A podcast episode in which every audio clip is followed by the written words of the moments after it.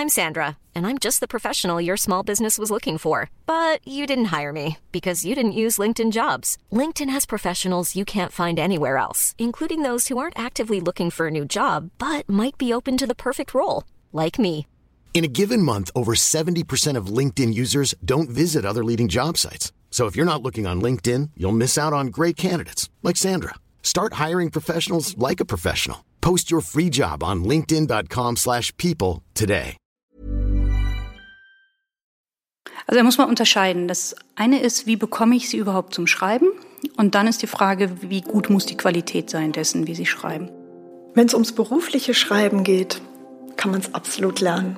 Ähm, dafür sind wir da, das, äh, das ähm, unseren Teilnehmenden auch ähm, nahezubringen. Wenn es um Romane gehen würde, da sage ich, da brauchst du wirklich Talent.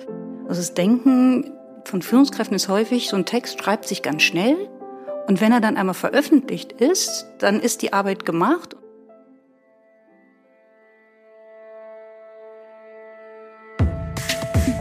Think Beyond, der Podcast rund um interne Kommunikation. Ich begrüße euch heute zu einer weiteren Folge unseres Podcasts Think Beyond. Mein Name ist Madeleine Brückner und ich habe heute zwei Expertinnen zu Gast, die wissen, wie man gute Texte formuliert, die ein oder andere unangenehme Botschaft am besten verpackt und vielleicht auch sogar Schreibblockaden auflöst. Ich begrüße Anja Dornheim und Sabine Krippel. Hallo. Hallo. Hallo.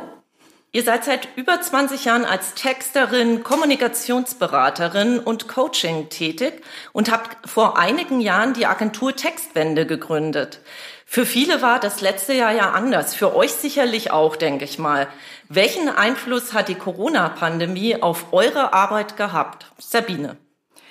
Ja, einen überraschend positiven. Ähm, das haben wir natürlich am Anfang noch nicht so gesehen. Die erste Jahreshälfte war hart und auch wirklich anstrengend.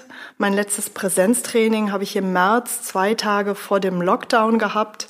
Seitdem machen wir alles im Online-Format und ja, so richtig Fahrt aufgenommen haben wir in dem Moment, als uns klar geworden ist, dass das Online-Format für uns kein Übergangsmedium sein wird, sondern dass es etwas Dauerhaftes ist, was unsere Arbeit auch wirklich bereichert.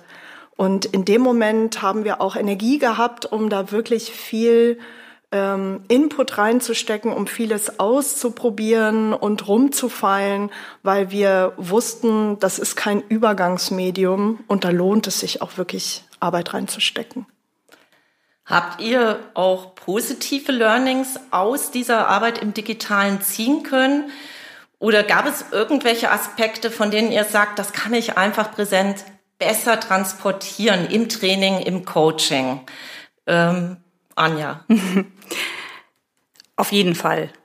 Was mich am meisten überrascht hat, ist, dass wir durch das Digitale mit unseren Kunden fast mehr im Kontakt sind als vorher weil wir jetzt zum Beispiel auch zu Meetings eingeladen werden, zu kurzen Meetings in Projekten, bei denen wir früher hätten nie dabei sein können, allein schon aus der Entfernung heraus, dass wir eine weite Fahrt gehabt hätten.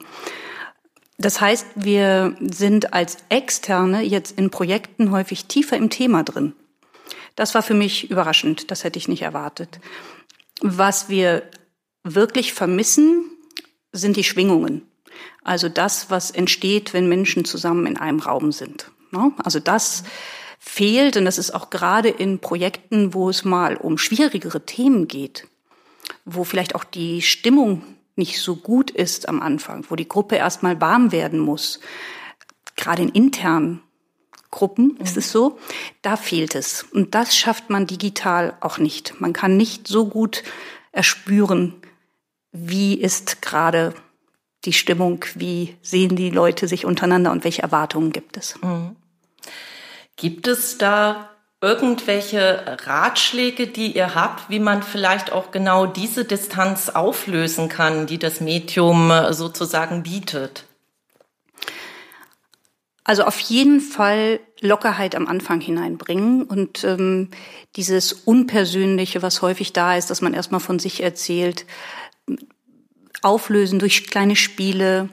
Ideal sind Breakout-Räume, um dem Ganzen auch das Gefühl zu geben, wir sind äh, in einem gesicherten Raum. Denn das Digitale hat natürlich auch Vorteile.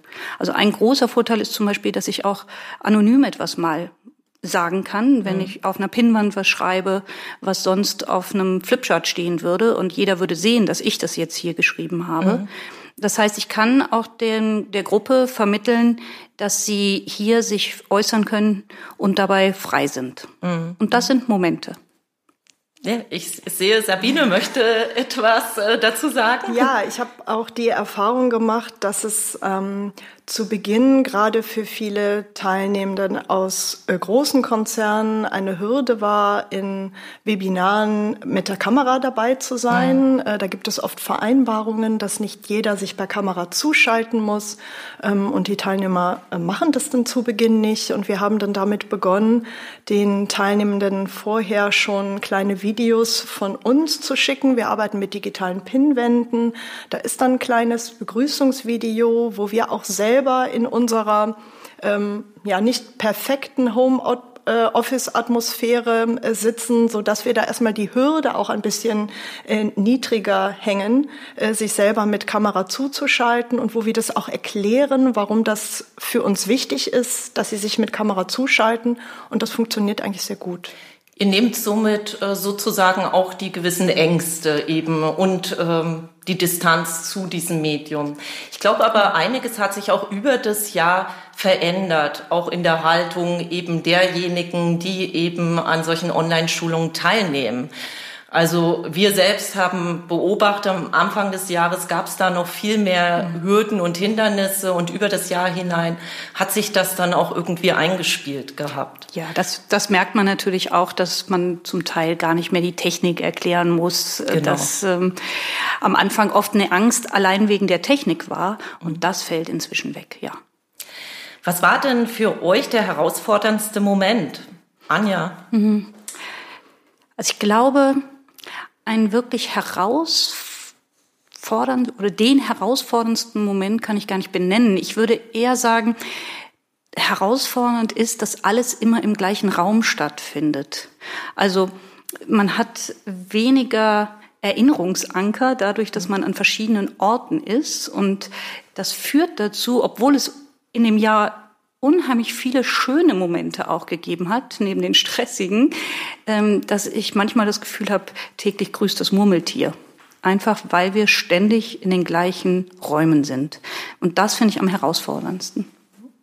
Sabine? Ja, für mich ist ähm, herausfordernd, dass ich diese diese kleinen Breaks nicht mehr habe, indem ich von einem Kunden zum anderen reise. Wir sind normalerweise in normalen Jahren bestimmt zwei, drei Tage die Woche beim Kunden unterwegs und allein schon dadurch, dass ich zu einem Kunden hinfahre, dass ich dort in den Räumen bin, so ein bisschen den Spirit von dem Kunden auch aufnehme, da stelle ich mich automatisch auf den Kunden ein. Und jetzt ist es so, dass ich, ja, das eine Training habe ich fertig und äh, eine Stunde später oder sogar noch viel schneller beginnt das Training bei einem ganz anderen Kunden mit ganz anderen Themen. Ähm, und ich brauche für mich selber dann einfach auch neue und und andere Routinen, um mich so schnell auf die neue Situation einzustellen. Ähm, und das, das fehlt mhm. Äh, in der Online-Welt. Also für euch gab es sozusagen viele Veränderungen im Arbeitsalltag. Aber auch gerade die Unternehmen und Organisationen mussten ja im vergangenen Jahr oftmals blitzschnell auf die neuen Herausforderungen reagieren. Nicht alle hatten ihre Prozesse bereits digitalisiert. Das haben wir viel auch mitbekommen Unternehmen. Und dann plötzlich musste das dezentrale Arbeiten sozusagen aus der Hüfte geschossen äh, neu installiert werden. Stichwort Homeoffice, das war auch ein ganz großes Thema. Wie verändert die Corona-Krise die Kommunikation mit den Mitarbeitenden aus eurer Sicht? Sabine. Es gibt Also die, die Wahrscheinlichkeit von Missverständnissen ähm, ist dadurch gestiegen, dass wir weniger ähm, korrigierende Elemente haben durch flüchtige Begegnungen, durch den Flurfunk, durch einen Cafeteria-Austausch, ähm, wo im Zweifel Punkte auch nochmal gerade gerückt werden, sondern ich habe ähm, alleine die Botschaften aus der schriftlichen Kommunikation, ähm, wo ich, wo ich im Zweifel auch Formulierungen auf die Goldwaage lege, die ich sonst im persönlichen Kontakt nochmal ganz anders ähm, bewerten würde. Ähm, und wir brauchen mehr, wir brauchen einfach mehr solche gezielten ähm, Erlebnisse, weil dieses ganze Beiläufige ähm, verloren geht. Dieser Podcast wird unterstützt von Neocosmo und der Intranet-Lösung Pipe Workplace. 2020 als bestes Social Intranet ausgezeichnet, bietet Pipe euren Mitarbeitenden alles, was für ihren beruflichen Alltag wichtig ist. Am Arbeitsplatz und via App. Damit dein Unternehmen digital zusammenwächst. Gibt es denn irgendwelche Formulierungen, von denen ihr sagt, das empfehlen wir internen KommunikatorInnen in Unternehmen und Organisationen, um die Mitarbeitenden, die KollegInnen im Homeoffice am besten zu erreichen? Oder gibt es auch irgendwelche Ratschläge, die du, Anja, vielleicht hast, von denen ihr sagt, das geht gar nicht. Davon sollte man die Finger lassen. Du meinst so Formulierungen wie bleiben Sie gesund und ähnliches? Ne? Ja, zum Beispiel. Das mhm. hat sich ja doch äh, ziemlich etabliert. Mhm. Gerade in der Anfangsphase stand das genau. ja nun eigentlich in jeder Nachricht, in jeder E-Mail. Mhm. Davon sind jetzt auch immer mehr wieder abgewichen. Gab es neue Formulierungen, die ihr beobachtet habt oder die ihr auch Kunden mit an die Hand nehmt, gebt? Also tatsächlich haben wir am Anfang auch solche Formulierungen empfohlen, um auch die Besonderheit der Situation deutlich zu machen und zu zeigen, wir sind nicht im normalen Modus. Inzwischen würde ich von solchen Formulierungen tatsächlich eher abraten, weil wir die Mehrdeutigkeit unserer Sprache nicht unterschätzen dürfen. So länger die Situation anhält, umso mehr laden sich nämlich Begriffe auch emotional auf in den Gruppen. Das merken wir auch, auch in der Gesellschaft. Mhm. Und so ist es auch im Unternehmen. Und eben nicht nur positiv. Das heißt, für die eine Gruppe mag es sein, dass Begriffe wie gesund, Gesundheit oder Verantwortung oder auch das Wort Corona fast Leitbegriffe geworden sind. Und für die andere Gruppe werden es halt Reizwörter. Mhm. Und da wir in der internen Kommunikation eben nicht einzelne Personen ansprechen, sondern Gruppen, empfehlen wir eher, dass man von solchen Formulierungen inzwischen abweicht oder gar nicht sie unbedingt nutzt, ähm, sondern sich wirklich darauf konzentriert, die Empfängersicht einzunehmen und auch mal zu fragen. Wie seht ihr, wie geht's euch? Also solche Formulierungen. Eher, wie geht's? Mhm. Wie läuft's? Ähm, welche Fragen habt ihr? Diesen Austausch stärker in die in den Vordergrund zu stellen. Würdet ihr generell das Corona-Thema oder diesen Corona-Bezug dadurch, dass ihr ja, wie du jetzt gerade auch gesagt hast, es ist ja ein Dauerzustand mhm. aktuell, würdet ihr das immer wieder mit aufnehmen oder ist das Thema auch irgendwie ausgereizt in der Kommunikation inzwischen? Also ich würde es tatsächlich zum Teil wirklich aussparen. Mhm. Wir haben am Ende jetzt des Jahres auch für viele unserer Kunden so ja, Jahresrückblicke geschrieben und wir haben sehr, sehr häufig es geschafft, das C-Wort gar nicht zu benutzen. Das heißt aber nicht, dass wir natürlich nicht auf die besondere Situation eingegangen sind. Und auch nicht, weil wir Angst davor hätten oder auch das Unternehmen Angst davor hätte, sondern weil es eine gewisse Leichtigkeit wieder hineinbringt, zu sagen, in dem Unnormalen haben wir es auch geschafft, wieder eine Normalität zu schaffen. Und was man wirklich als No-Go, weil du auch danach gefragt hast, was äh, wirklich auffällt, ist, dass manche Unternehmen es noch schaffen, jede Information, die an alle Unternehmen geht, zu beginnen mit, die Corona-Pandemie äh, stellt uns vor großen Herausforderungen. Mhm. Und damit schaffe ich es tatsächlich, jeden Text die Energie zu nehmen, weil wir nicht wieder da anfangen müssen, wo wir im März gestartet sind. Es ist auch wichtig zu schauen, ähm, wie unterschiedlich sind die einzelnen Teams im Unternehmen unterwegs.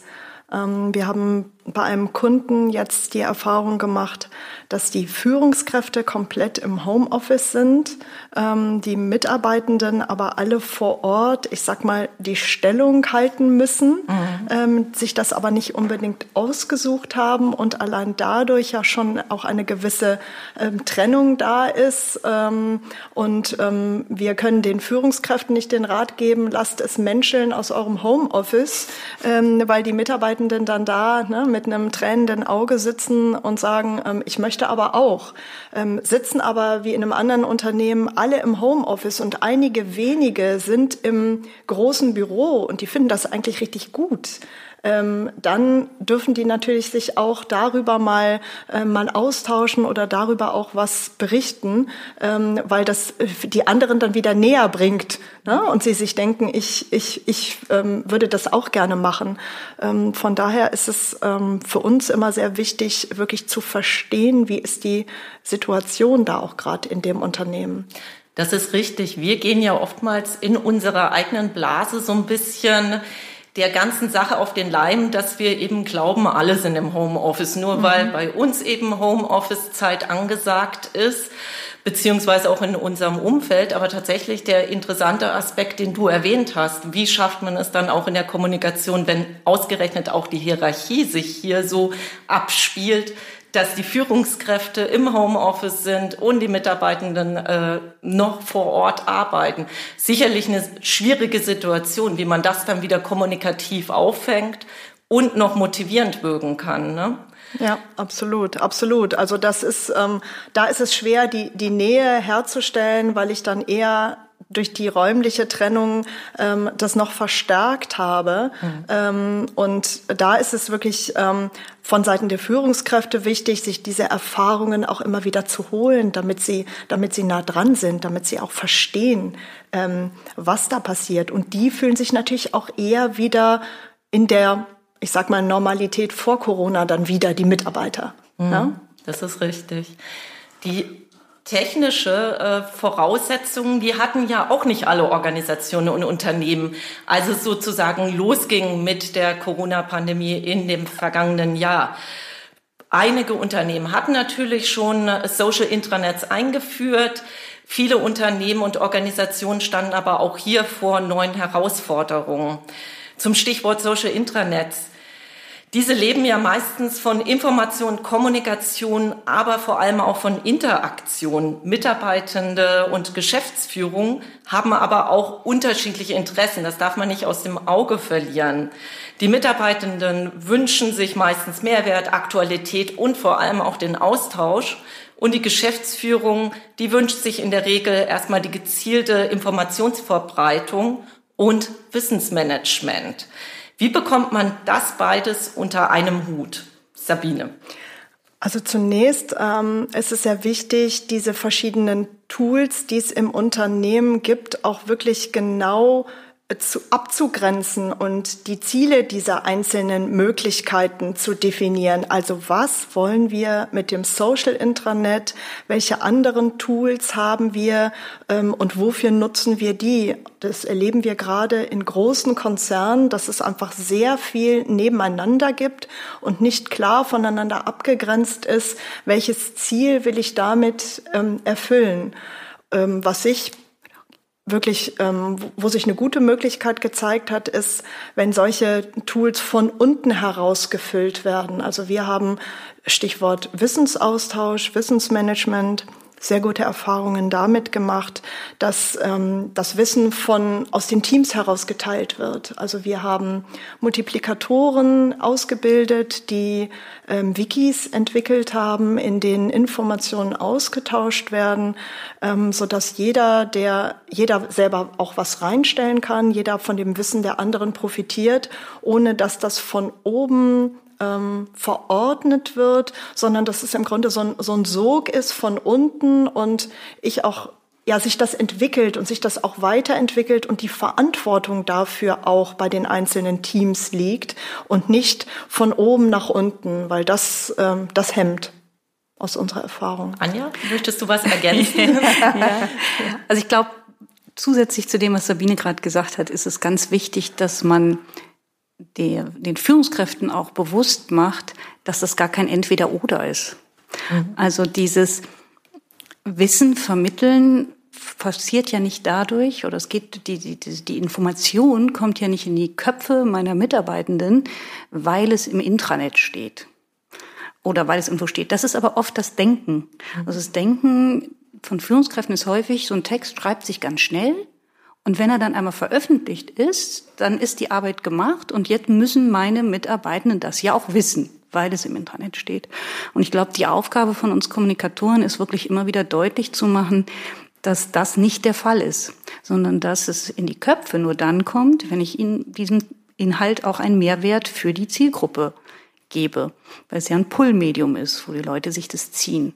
Und das ist eine ganz, ganz wichtige Aufgabe, das immer wieder zu verdeutlichen, dass ein Text, der veröffentlicht ist, noch gar nichts bewirkt. Das ist richtig.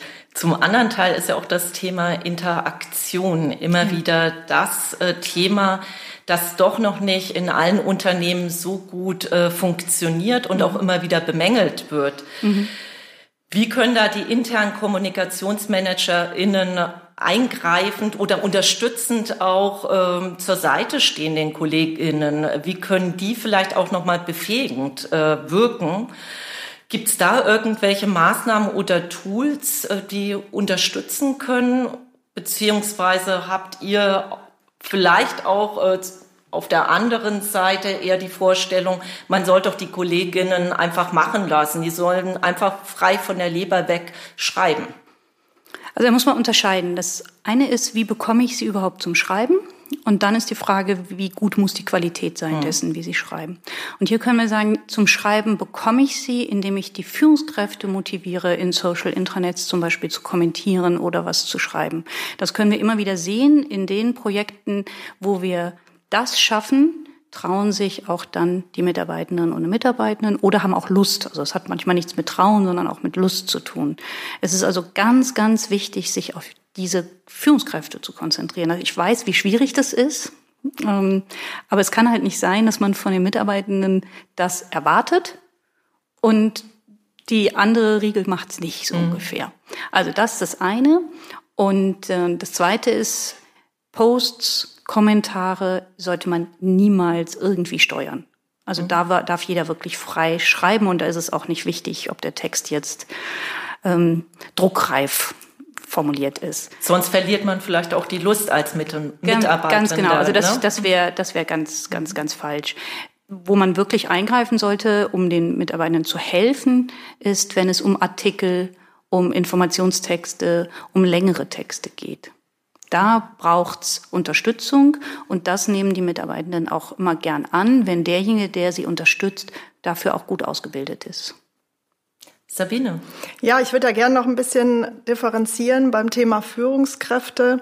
Ähm, aus unserer Sicht ist besonders die mittlere Führungsebene hier gefragt, ähm, sich aktiv zu beteiligen. Also wir erleben das häufig, dass die oberste Führungsebene da relativ locker mit umgeht, aber die mittlere Führungsebene, die sich in so einer Sandwich-Position befindet, ähm, eher Sorge hat, dass sie an Kompetenz verliert, die wollen sich, die will sich nicht so auf die gleiche Ebene wie ihre, wie ihre Teams begeben, mhm. begeben, die scheuen sich davor, auch mal was von der Leber weg zu posten und die müssen, die müssen wirklich mitmachen, weil die, die ganz oben, die ganz vorne stehen, die haben oft Visionen und sind schon oft schon viele Schritte voraus und die mittlere Führungsebene ist oft so die, die da so ein bisschen bremst, eher die Bewahrer. Also ihr würdet letztendlich so auch rangehen, als erstes auf die mittlere Führungsebene zugehen ja. und die auch sozusagen schulen und befähigen genau. und motivieren, eben genau. einen Schritt voranzugehen, um die Teams sozusagen dann auch äh, mitreisen zu können und mitzunehmen. Ja, ja, ja. Und vielleicht noch ein Aspekt, auch unangenehme Dinge auszusprechen. Also so ein, mhm. so ein Social Intranet, das lebt natürlich auch davon, ähm, dass, dass es ehrlich ist und äh, dass ich auch ja eine Fehlerkultur habe, auch mal über, über etwas berichten kann, was vielleicht nicht so gut gelaufen ist oder auch ähm, sowas mal kommentieren kann und nicht immer nur ähm, mich selbst beweihräuchere und immer nur Jubelgeschichten äh, bringe, weil dann wird das Ganze auf Dauer unglaubwürdig, weil alle wissen, das ist so nicht und das, das sind wir letztendlich nicht. Ähm, da könnten natürlich auch, könnte natürlich auch die mittlere Führungsebene ähm, ja, Zeichen setzen. Was ratet ihr bei Kritik? Also wenn kritische Stimmen im Social Intranet laut werden von den Mitarbeitenden, gibt es irgendwelche Tipps, wie man damit umgeht? Humor. Humor. Humor ist das Beste, also selbstbewussten hm. Humor annehmen, sagen, jeder darf hier was sagen, ähm, nicht gleich in die Verteidigungsrolle gehen, also auch tapfer mal was stehen lassen, mhm. vielleicht auch warten, gibt es welche, die genau das Gegenteil sagen. Oft muss ich nämlich nicht sofort verteidigen, das ist vielleicht der, der wichtigste Tipp, dass ähm, gerade im ob das jetzt Social Intranet ist oder auch Social Media ist, dass es viel glaubwürdiger ist, wenn eine Diskussion entsteht. Der eine sagt es so und der andere hält dagegen. Und nicht in diese, ja, aber wir wollten und das ist so. Und gleichzeitig auch mal durchaus mit Humor sagen, hey, cool, wir sehen das aber anders. Also im Sinne von darüber ein bisschen lächeln auch. Ja, da ist übrigens, das ist übrigens auch ein Thema, was wir genauso in, in unseren Trainings erleben. Ähm, auch da ja, wird Kritik, kommt schon mal Kritik. Mhm. Mhm dass jemand sagt, die Formulierung sehe ich aber anders. Ähm, und wir geben dann den Teilnehmenden die Möglichkeit, direkt darauf einzugehen. Und das, äh, das Glaubwürdigste ist, wenn ein Teilnehmer im Training sagt, ich habe aber eine gute Erfahrung damit gemacht. Ich habe das schon genutzt. Also dass wir auch, ne, dass wir das da ja auch genau live erleben, wie die Anja das eben beschrieben hat. Jetzt haben wir ja hauptsächlich über die schriftliche Kommunikation und Social Intranets äh, uns unterhalten. Wie seht ihr denn grundsätzlich die Einbindung von Bewegtbild und Podcasts auch in der internen Kommunikationsarbeit? Sabine. Als gleichberechtigte Medien, die werden, die werden genauso neben den schriftlichen Informationen ähm, daneben sein und Bestand haben und das ist ja auch ein bisschen eine Geschmacksfrage, ist vielleicht auch eine Altersfrage, ähm, über welches Medium ich mich da ähm, am liebsten informiere. Und ich habe natürlich auch die Möglichkeit, unterschiedliche Akzente zu setzen. Das heißt, ähm, Themen, unterschiedliche Aspekte abzugewinnen, je nachdem, über welches Medium ich sie ähm, bringe. Und dafür sehen wir die absolut nebeneinander. Also wir sehen die nicht in Konkurrenz oder nicht ein Entweder-Oder, sondern ein Miteinander. Gibt es Themen, die sich besonders gut für Bewegtbild oder auch Podcast eignen? Oder sagt ihr, das ist wirklich eher Geschmackssache? Ich würde es andersrum sagen. Ich würde sagen, es eignen sich bestimmte Themen für Texte. Mhm.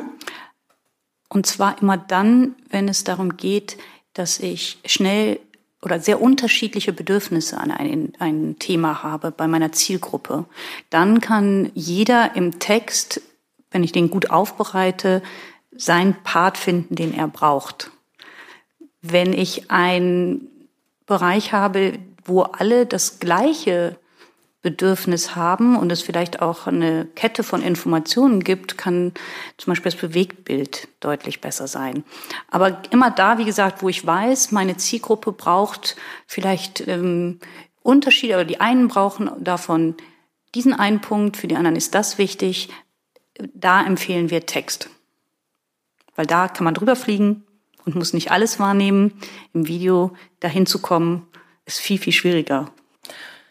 Generell haben wir uns ja jetzt viel über das Digitale unterhalten und auch besonders eben in dieser ganzen Pandemiezeit, die wir im vergangenen Jahr und aktuell auch noch durchleben. Ihr habt das vielleicht auch an euch festgestellt, wir zumindest bei uns im Team und auch in Gesprächen mit anderen. Irgendwann hat sich so eine gewisse Zumütigkeit auch breit gemacht. Man hat sich immer mehr wieder nach dem persönlichen Austausch, nach den sozialen Kontakten auch gesehnt. Wie motiviert man in so einer Situation noch? Wie bleibt man im Kontakt? Also wie kommuniziert man letztendlich digital so persönlich wie möglich und schafft trotz der Distanz, die ja nun mal die Technik und auch die Entfernung liefern, trotzdem Nähe? Indem wir erstmal die Möglichkeiten der Technik ausschöpfen, die sie bietet. Ähm, wir hatten vorhin ja schon mal gesagt, dass wir gerne mit Breakout-Räumen arbeiten. Da gibt es die Möglichkeit, dass sich einfach nur mal zwei Personen in so einem Breakout-Raum treffen und dadurch schon mal eine andere Nähe stattfindet, als wenn ich in der großen Gruppe da drin bin. Dass ich die Technik auch nutze, um diese nicht beruflichen Begegnungen ähm, stärker zu spielen, äh, indem ich zum Beispiel virtuelle Kaffeepausen einführe. Ähm, wir haben das bei einem Kunden erlebt, die haben die Teilnehmer wirklich zufällig verteilt. Also da sind einfach Mitarbeiter ähm, zusammengewürfelt worden für so eine kurze Kaffeepause, so dass sie dann im Smalltalk einfach mal ja neue Kontakte wieder knüpfen ähm, oder auch indem ich mal so ein Medium wie das Telefon nutze, wir machen das auch in Trainings, dass wir zum Beispiel Teilnehmende ähm, auf einen Spaziergang schicken und die sich gegenseitig während des Spaziergangs anrufen und sich austauschen. Auch da, ich komme mal raus, aus, mhm. also wenn schönes Wetter ist, ich komme mal raus aus meinem Homeoffice, ähm, ich gehe und ich unterhalte mich mal äh, mit einer Person, da kriegt so ein, ja, so ein altes Medium wie das Telefon auch ähm, wieder eine neue eine ganz neue Bedeutung. Ja, vieles, was eigentlich mal selbstverständlich war, ist ja so ein bisschen weggebrochen in diesem Jahr. Wie ich ja schon gesagt habe, vieles hat sich verändert im sozialen Miteinander und auch im beruflichen Umfeld war das letztendlich so. Wie gelingt es, die Erfahrung, die wir jetzt durch Corona und das Neuerlernte gemacht haben, dieses in den Alltag auch nach der Zeit im Krisenmodus zu überführen? Zu welchen konkreten Themen sollten Mitarbeitende und Führungskräfte in den Dialog treten, um die neue Normalität dann vielleicht auch gemeinsam zu gestalten? Wir sind so ein bisschen kritisch mit dem Begriff no neue Normalität. ähm, ich weiß gar nicht, ob eine neue Normalität erstens schon eingetreten ist oder ob wir nicht zum Teil auch schon wieder ganz normal Dinge machen, wie wir es vorher gemacht haben. Also ich glaube, das Wichtigste ist erstmal zu hinterfragen, was hat sich bei uns wirklich verändert. Ich glaube nämlich nicht, dass es die Themen sind, sondern es ist ja vielleicht eher, dass sich ein anderer Spirit gebildet hat oder dass wir ähm, andere, andere Erwartungen haben. Und Vielleicht ist es ganz gut, über solche Dinge gar nicht zu sprechen, weil dann kommen wir wieder auf so eine Metaebene. Also manche mhm. Dinge muss man besprechen, aber wenn sie gerade stattgefunden haben, dann sollte man sie erstmal leben. Also das mhm. Wichtigste ist, mutig sie dann auch weiterzuleben. Sobald wir das denn wieder in diese, auf diese Metaebene bringen und diskutieren, dann kann, können wir Dinge auch wieder tot reden damit. Also ich wäre da vorsichtig momentan und würde meine Energie eher darin reinstecken, diese Dinge noch zu verstärken, von denen ich das Gefühl habe, da hat sich was verändert. Sabine nickt. Ja, Möchtest das, du was ergänzen? Ja, das ähm, oder das, bestätigst das ist das, das ja, das also es ist ähm, es ist sehr unterschiedlich, was was sich verändert hat, äh, wie sich was verändert hat und ich finde diesen Punkt, also neues Normal, ähm, es, es gibt eigentlich kein Normal mehr. Und mhm. das ist, das ist für mich die allerwichtigste Erkenntnis, ähm, dass, dass Dinge sich ständig, ja, dass wir sich ständig verändern, dass wir weniger planen können. Ähm, und dass es vielleicht eher darum geht, Dinge neu miteinander zu verbinden, Dinge miteinander zu verknüpfen und dadurch einfach ähm, ja eine andere Perspektive zu bekommen, indem wir alte Modelle mit neuen verbinden. Wenn ich das jetzt mal von uns ganz persönlich äh, sagen kann, dann würden wir Präsenzformate mit Online-Formaten verbinden und Hybride machen, ähm, wo wir das Beste aus beiden Welten miteinander kombinieren. Also auch innovative Ideen sozusagen daraus äh, mhm. herausgearbeitet ja. zu mhm. haben. Ja, ganz genau. So, jetzt haben wir uns ja äh, sehr lang und ausführlich über die Besonderheiten des letzten Jahres und die Herausforderungen unterhalten. Als Texterin und Trainerin werdet ihr aber sicherlich auch sehr oft gefragt, wann ist ein Text gut oder auch nicht? Was machen für euch denn gute Texte aus oder andersherum gefragt? Welche Texte langweilen aus eurer Sicht? Anja strahlt mich schon an. Ist es tatsächlich eine Frage, die euch oft gestellt wird? Ja, absolut. Und wir als Trainerinnen stellen uns die natürlich oder haben uns die immer in den letzten 20 Jahren gestellt. Und äh, du kennst das ja sicher auch. Es ist unheimlich schwer, über Texte erstmal zu sprechen. Der eine sagt, finde ich super, der andere sagt, geht gar nicht. Das ist ja der mhm. Klassiker. Und deswegen ist das eines unserer Hauptthemen. Wir haben uns in den letzten zehn Jahren sogar sehr intensiv damit beschäftigt, ein eigenes Tool entwickelt, um Texte bewerten zu können. Wir auditieren Texte ja auch in Unternehmen, wo es darum geht, wirklich von einer ganzen Abteilung oder auch zum Beispiel vom Intranet dann zu gucken, bevor ein neues Intranet hineinkommt, wie sind die Texte von der Qualität, müssen die auch verändert werden.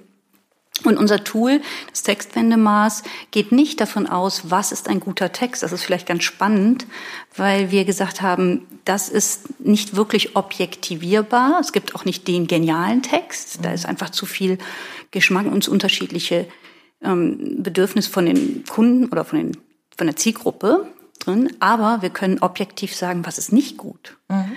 Und zwar, was sind Hürden fürs Gehirn?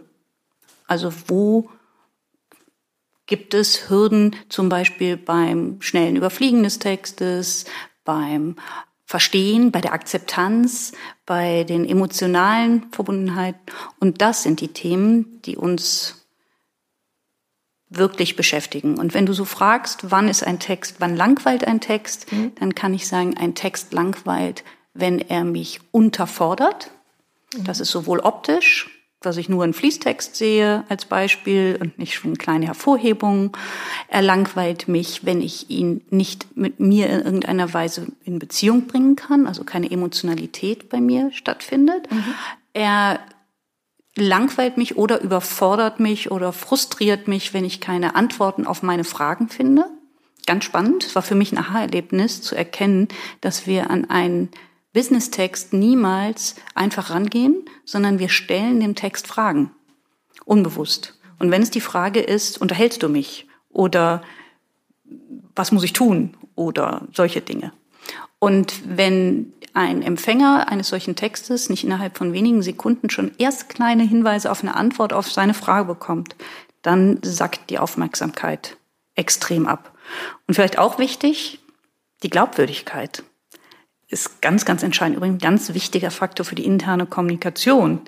Denn ähm, ich kann einen tollen Text machen, wenn aber alle das Gefühl haben, das ist ja vollkommen, das stimmt ja gar nicht. Ne? Also ich schreibe äh, tolle Nachrichten, ab sofort wird bei uns das und das viel einfacher. Und die Mitarbeitenden haben bisher die Erfahrung gemacht, bei uns ist noch nie was einfach geworden. ja, dann ist mein Text leider kein guter Text. Und ganz zum Schluss kommt erst das, was man so klassischerweise mit guten Texten verbindet oder schlechten Texten. Das ist, ob ich im Verbalstil oder Nominalstil schreibe, ob ich aktiv und passiv nutze. Das ist alles richtig und wichtig.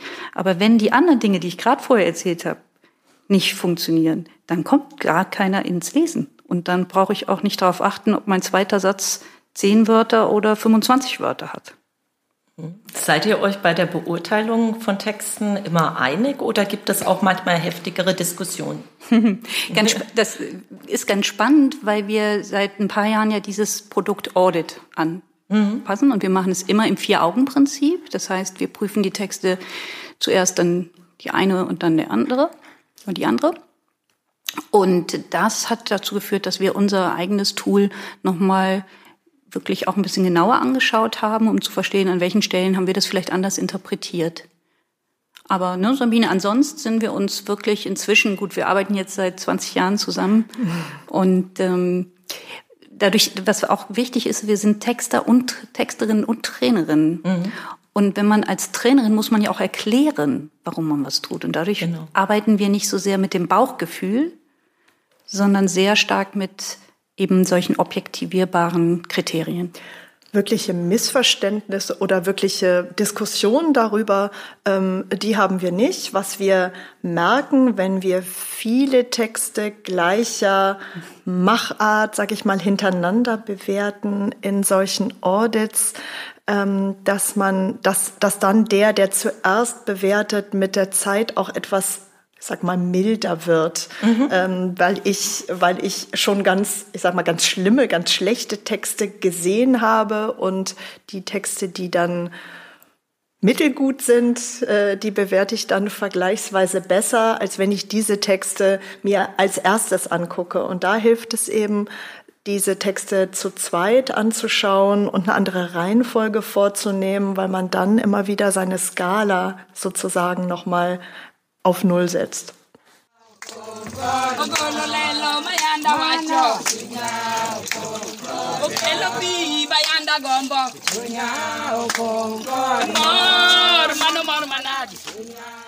Das war der Freudengesang der Frauen und Männer im kenianischen Dorf Kasimori am Viktoriasee. Aber warum der freudige Gesang? Kurz zuvor wurde ein Trinkwasserfilter installiert, der es den Dorfbewohnerinnen und Bewohnern nun ermöglicht, Wasser aus einem Wasserloch zu sauberem Trinkwasser zu filtern. Der Wasserfilter der NGO We Water gewährleistet das Menschenrecht auf Trinkwasser. Er schützt vor Krankheiten und rettet Leben. Willst du We durch eine Spende unterstützen? Dann erfahre mehr auf www.wewater.org. We Water. Wasser weltweit klar machen. Ihr wisst ja eigentlich als Schreibexpertin, wie man an Texte rangeht, wie man gute Schriftstücke auch produziert. Aber habt ihr hin und wieder doch auch mal noch eine Schreibblockade? Oder vielleicht auch für diejenigen unserer ZuhörerInnen Tipps, wie man mit diesen Schreibblockaden am besten umgeht. Anja. ja klar haben wir Schreibblockaden und wir, wir feiern die sogar. Weil in dem Moment, wo ich eine, wo ich merke, das fällt mir jetzt nicht so leicht, ist das auch immer ein Signal, dass ich mich jetzt intensiver mit diesem Text beschäftigen muss. Also wir sagen mal, gerade für alte Hasen, Hasen und Häsinnen ist es ganz, ganz wichtig, dass sie sich bewusst machen, wenn ich alles so runterschreibe, dann wird mein Text hinterher auch von nicht von allen so toll wahrgenommen. Tipp von mir ist, wenn ich eine Schreibblockade habe, ist mir für mich das klar, ich muss noch mal tiefer vorher in meine Ziele, in meine Zielgruppe gehen oder das Thema noch ein bisschen stärker mm, mich mit beschäftigen. Also ich habe eine Schreibblockade, weil ich noch nicht genau weiß, was ich sagen will. Und dann darf ich auch noch nicht schreiben. Dann gehe ich noch mal zurück und suche noch mal nach weiteren Informationen oder frage mich noch mal genau, was ist eigentlich mein Ziel mit dem Text. Schreiben hat ja auch etwas mit Kreativität zu tun, bis zum gewissen Maß. Wie inspiriert ihr euch immer wieder und holt euch vielleicht auch noch frische und neue Ideen? Sabine. Ja, wir sind große Listen- und ähm, Tool-Fans. Das heißt, wir haben einen, einen Katalog von Kreativtools, Kreativlisten, die wir regelmäßig nutzen, die wir weiterentwickeln, ähm, die wir auch in unseren Trainings einsetzen, ähm, mit denen wir in kurzer Zeit einfach ganz, ganz viele Ideen produzieren. Und das Tolle ist, dass es eigentlich immer funktioniert. Wir haben das sogar schon bei euch hier in, in Online-Formaten äh, genutzt mit Gruppe, mit einer Gruppe, die sich untereinander überhaupt nicht kannte, wo wir mit, mit solchen ähm, Listen gearbeitet haben und innerhalb von kurzer Zeit kamen da ganz viele tolle Ideen zustande und die Teilnehmer sind selber überrascht, dass es geht, sozusagen auf Knopfdruck. Ähm, und je häufiger ähm, man mit sowas gearbeitet hat, desto ähm, desto mehr glaube ich auch, dass mir das hilft, weil ich ja die Erfahrung dann immer wieder gemacht habe, hey, selbst da, wo ich nicht sofort die geniale Idee hatte, haben mir diese Listen geholfen, einfach mal eine ganze Seite voll ähm, Überschriftenalternativen zu formulieren. Und vielleicht ist gar nicht die geniale dabei, aber wenn ich drauf gucke, dann habe ich eine Idee für eine geniale. Manchmal braucht man das auch nicht. Da kommt es auch ähm, sofort, aber diese Listen helfen sehr, sehr stark. Schöner Tipp. Ich höre öfter auch, fürs Schreiben habe ich kein Talent. Ist eine gute Schreibe auch Talent oder kann jeder oder jede auch eine gute Schreibe lernen? Was denkt ihr? Wenn es ums berufliche Schreiben geht, kann man es absolut lernen. Ähm, dafür sind wir da, das, äh, das ähm, unseren Teilnehmenden auch ähm, nahezubringen. Wenn es um Romane gehen würde, da sage ich, da brauchst du wirklich Talent. Ähm, aber hier das Schreiben, das berufliche Schreiben, das hat in der Tat viel mit, mit Handwerk zu tun. Da gibt es wirklich viele, viele Tools, mit denen ich das im Alltag mir erleichtern kann und auch ähm, erlernen kann. Ähm, wichtig, um solche Tools anwenden zu können, ist, dass ich verstehe, warum ich das mache. Deshalb basieren unsere Tipps alle auf Erkenntnissen aus der Wahrnehmungsforschung. Wir haben uns viele Studien auch zur Leseforschung angeschaut, ähm, um auch wirklich zu verstehen, was passiert da eigentlich so im Gehirn, ähm, auch eines Lesers und was muss ich tun, um, ähm, um genau das zu erreichen. Und wenn ich ich das verinnerlicht habe, dann passieren auch viele Dinge automatisch. Also ja, man kann es absolut lernen. Habt ihr abschließend vielleicht noch drei Tipps, die ihr an die Hand geben möchtet? drei Tipps? Drei Tipps, ja. Empfängersicht einnehmen. Empfängersicht einnehmen. Empfängersicht einnehmen. Das ist tatsächlich so. Also das Aller, Allerwichtigste ist, immer aus der Perspektive der Empfänger zu schreiben. Und das passiert ganz oft, auch uns übrigens manchmal noch, dass man beim Schreiben den Empfänger wieder vergisst, weil man eben für sich sitzt mit dem Thema, wenn das Thema vielleicht auch ein bisschen schwieriger ist und deshalb vielleicht sogar noch, dann ist mein vierter Tipp nach dreimal Empfängersicht einnehmen noch, ähm, sich seine Zielgruppe vielleicht als Bild nach vor sich zu stellen, als das kleine zu malen oder den Namen hinzuschreiben. Mhm. Also wirklich, das ist das Wichtigste. Und ich glaube, dann schreibt man automatisch ganz anders. Die Perspektive einfach wechseln. Ja, ja. Ja, wer neue Ideen, neuen Schwung und mehr Sicherheit beim Schreiben sucht und eigene Schreibskills verbessern möchte, Anja und Sabine führen gemeinsam mit uns der SCM ja auch regelmäßig Schreibwerkstätten durch und bilden auch seit neuestem zum Textcoach und zur Textcoaching bei uns aus. Ich danke euch, dass ihr da wart und uns Einblicke in gute Textarbeit gegeben habt. Ich wünsche euch alles Gute für 2021. Auch wenn wir schon gesagt haben, man sollte es nicht immer wiederholen, aber bleibt gesund. ich freue mich, euch demnächst wieder digital bei der nächsten Schreibwerkstatt äh, zu sehen. Und euch, liebe ZuhörerInnen, danke ich, dass ihr eingeschaltet habt. Bis zum nächsten Mal. Tschüss. Tschüss. Think Beyond, der Podcast rund um interne Kommunikation.